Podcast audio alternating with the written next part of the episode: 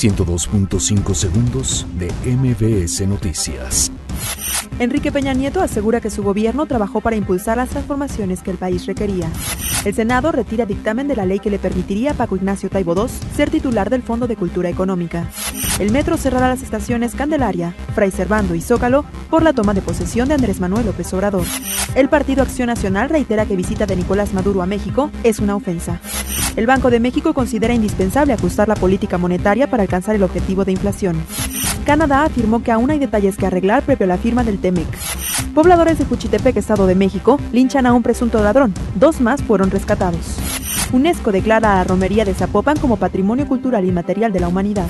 Donald Trump cancela encuentro con Vladimir Putin en el marco de la cumbre del G20. Masiva Attack encabeza el cartel del Festival Ceremonia 2019. 102.5 segundos de MBS Noticias.